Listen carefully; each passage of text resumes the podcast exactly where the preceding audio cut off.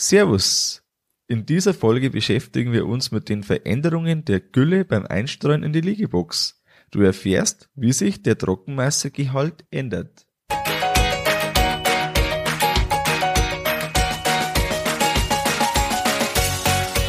Herzlich willkommen beim Kuhstall Bau und Umbau Podcast. Hier bekommst du viele nützliche Ideen und Tipps für deinen optimalen Stall mit Blick auf das Wohl von Mensch und Tier. Schön, dass du da bist. Ich bin Gusti Spötzl und ich unterstütze Milchkuhhalter, die richtigen Entscheidungen für ihren Stallbau oder Umbau zu treffen und eine für sich optimale Lösung zu finden, ohne jemals schon einen Stall geplant und gebaut haben zu müssen. Hallo in der heutigen Folge. Heute geht's um Gülle separieren und einstreuen. Oft sagt zu mir jemand so wie, ja, bei dir ist es ja ideal, wenn man da die Gülle, äh, die Liegeboxen mit dem Güllefeststoff einstreut, dann hat man ja die Gülle, die dünne Gülle auf den Wiesen und das passt ja ideal und perfekt und keine Ahnung. Aber ganz so ist es dann nicht. Weil denken wir uns das Ganze mal durch.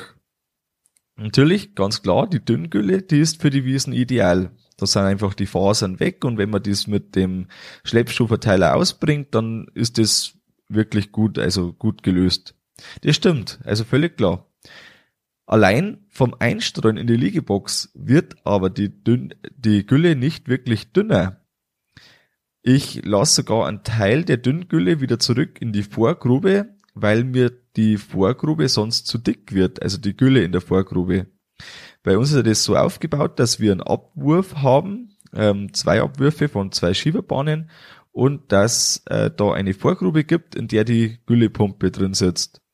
Und wenn wir nur, äh, also wenn wir die dünne Gülle quasi wegsaugen, oder wegseparieren direkt in die Güllegrube und dann da kein Wasser reinkommt, vom Regen in den Auslauf zum Beispiel kommt Wasser rein oder von den Tränken, aber das ist dann äh, in der Regel zu wenig, dann wird das richtig dick.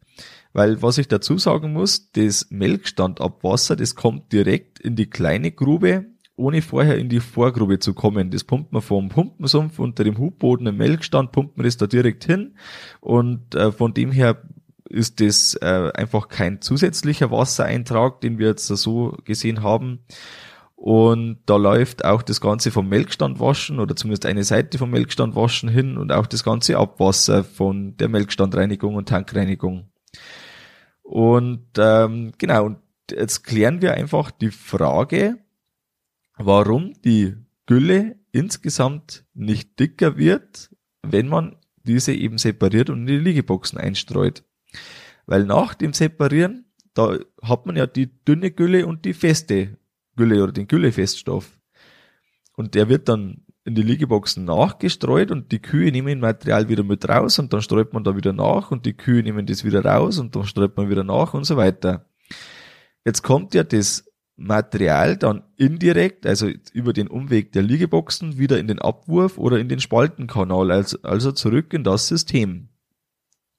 Weil wenn man das so in sich betrachtet, dann macht man ja nicht mehr als das Aufspalten oder Abtrennen, dünne und dicke, also dünne Gülle und den Güllefeststoff und dann wieder zusammenmischen. Also insgesamt wird das erstmal einfach nicht dünner. Das ist mir ganz wichtig, dass man das klarstellt. Das ist nur eine Aufspaltung und wieder zusammenfügen wirklich dünner, wenn man das äh, wirklich dünner haben möchte, wird es erst, wenn man das mit einem Feststoffstreuer rausfährt.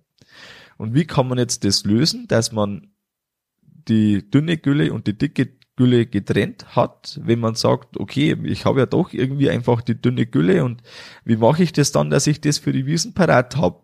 Dann muss man es eigentlich so machen, dass man eben den Weg wählt und das dann mit dem Feststoffstreuer teilweise extra rausfährt. Oder man sagt, dass man zwei Gruben hat und dann macht man eine Grube mit eher dünner Gülle, die aber dann auch nicht nur aus Dünngülle bestehen wird. Und man macht eine äh, Grube mit dickerer Gülle. Und da muss man halt schauen, wie dick die Gülle sein darf, dass das noch alles funktioniert je nachdem, wie die Melktechnik ist und wie viel Wasser man braucht und wie groß die Technik ist, ist es natürlich auch klar, dass da Wassermengen reinkommen, die dann einfach die Gülle verdünnen und dann äh, darf man, wenn man jetzt das Zwei-Gruben-System hat, darf man schon ähm, relativ viel dicke Gülle in eine Grube schicken, weil die ja immer noch nicht so dick ist, dass das Probleme macht dann fürs Aufrühren und für die äh, Ausbringtechnik. Aber rein von, von dem Prinzip muss man sich einfach von dem Gedanken lösen. Man kauft einen Separator, streut die Liegeboxen damit ein und hat alle Probleme gelöst. Weil so einfach ist es einfach nicht. Warum die Gülle trotzdem etwas dünner wird, das schauen wir uns jetzt an.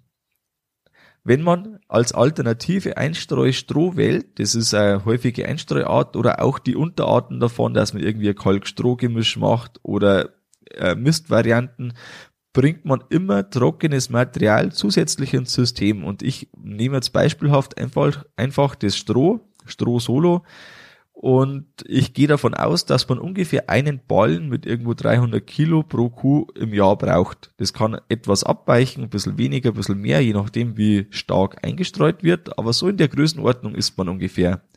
Und ich gehe davon aus, dass unsere Beispielkuh mit vielleicht etwas Wasser oder wenig Wasser ungefähr 25 Kubikmeter Ausscheidungen hat ähm, auch wieder pro Jahr. Und der Einfachkeit halber nehmen wir jetzt das anders, das 25.000 Kilogramm sind mit 8% Trockenmasse. Das entspricht dann nämlich 2000 Kilogramm Trockenmasse, trockene, also wenn man es komplett abtrocknen würde. Und 300 Kilogramm mit 88 Prozent, das der Strohballen hat, das sind dann 284 Kilogramm Trockenmasse. Also ich gehe jetzt halt von dem Frischmasse-Material 25.300 Kilo, wenn man das Stroh und die Ausscheidungen zusammenzählt und die 2264 Kilogramm Trockenmasse ähm, aus, das dann, ähm, wenn man das Ganze abtrocknen würde, und dann kommt man da auf 8,9% Trockenmasse. Und das ist fast ein Prozent mehr Trockenmassegehalt in der Gülle als bei Stroheinstreu. Also im Vergleich zu dem, dass man sagt, man hat jetzt den Güllefeststoff als Einstreu oder die Strohoption, dann ist da fast ein Prozent Trockenmasse Unterschied. Und man hat dadurch auch geringfügig mehr Gülle und einen höheren Nährstoffgehalt in der Gülle, weil durch das Stroh logischerweise Nährstoffe in den Betrieb kommen. Das ist mir jetzt einfach wichtig, dass man das äh, sich klarstellt, ähm, das ist, äh, sind einfach irgendwie Fakten, die halt so da sind. Und äh, das, was man noch dazu sagen kann, ein Einmaleffekt hat man beim Neubezug, der ist aber verschwindend gering, weil man ja einmal die Liegeboxen füllen muss und damit das eben so ist. Ähm, es kann sich für dich vielleicht so anhören, dass ich äh, mit dem System nicht mehr so zufrieden bin, weil ja das so ist, wie ich es jetzt beschrieben habe. Ähm, dann darf ich dazu sagen, dass ich immer noch sehr zufrieden bin mit dem System, mit dem Liegeboxen einstreuen, mit dem Güllefeststoff. Das funktioniert wirklich gut. Die Gülle macht auch wirklich wenig Probleme, weil wir ja nicht so äh, Massen an Stroh in den Abwurf bekommen, das dann äh, zu Güllestöcken führen kann, ähm, die dann erst wieder gelöst werden müssen. Also das ist wirklich Tatsache, das Material, das ist fest. Äh, wenn das in den Abwurf fällt von den Liegeboxenlaufgang, dann ist es wirklich fest und man braucht eine Spülleitung, die dann äh, das um, also indem man dann umpumpt und das ist teilweise wirklich ganz schön dick, die Gülle. Ähm, man darf nicht den Fehler machen, ich spreche da aus Erfahrung, dass man dass, also wenn man jetzt das in der Vorgrube hat und da bewegt sich erstmal wenig, dann lagert sich das dünne, wässrige unten ab und das dicke schwimmt oben auf. Wenn man dann äh, einfach wegpumpt, ohne nachzudenken, dann nimmt man quasi die Flüssigkeit raus, die pumpt man weg und das Dicke bleibt übrig. Und wenn man das übertreibt, dann hat man so eine dicke Pampe, die nicht mehr pumpfähig ist dann braucht man erst wieder Flüssigkeit, um das Ganze umzu aufzurühren, aber das gilt natürlich immer als Grundsatz, dass man das so macht, dass man erst umpumpt bzw. aufrührt das Ganze und dann wegpumpt die einigermaßen homogene Masse. So ist es wichtig, dass man das berücksichtigt und wenn man äh, so ein System einbaut, wie jetzt beispielsweise bei uns, dann ist es natürlich so, dass man seine Erfahrungen sammeln muss und man kommt da drauf, wie das gut funktioniert und man kommt auf die Fehler, die man macht. Aber das Bewusstsein, das möchte ich dir hier mit auf den Weg geben, damit ähm, das ist mir vorher nicht ganz so deutlich bewusst gewesen, wie es heute ist, nach der Erfahrung, die ich jetzt sammeln durfte. Aber die äh, der Liegeboxenlaufgang, das ist definitiv ziemlich festes Material, das runterfällt, also fest im Sinne von trocken. Und das muss man einfach irgendwie vermischen mit dem Rest. Man muss das quasi den Feststoff wieder äh, flüssig bringen, um das Ganze im Güllesystem dann wieder funktionieren zu lassen. Wer jetzt keine Güllepumpe hat, sondern das direkt in die Güllegrube läuft, da ist es dann einfacher, weil das schon mitgenommen wird. Das bricht dann über die Staustufen, die man ja dann verbaut hat, äh, bricht es dann ab und geht dann über ein Rohr beispielsweise in die Güllegrube. Da würde ich mir jetzt wirklich keine Gedanken machen, dass das dann nicht laufen kann, wenn normale Gülle auch läuft oder wenn auch das vorher mit Stroh funktioniert hat, dann passt es immer noch.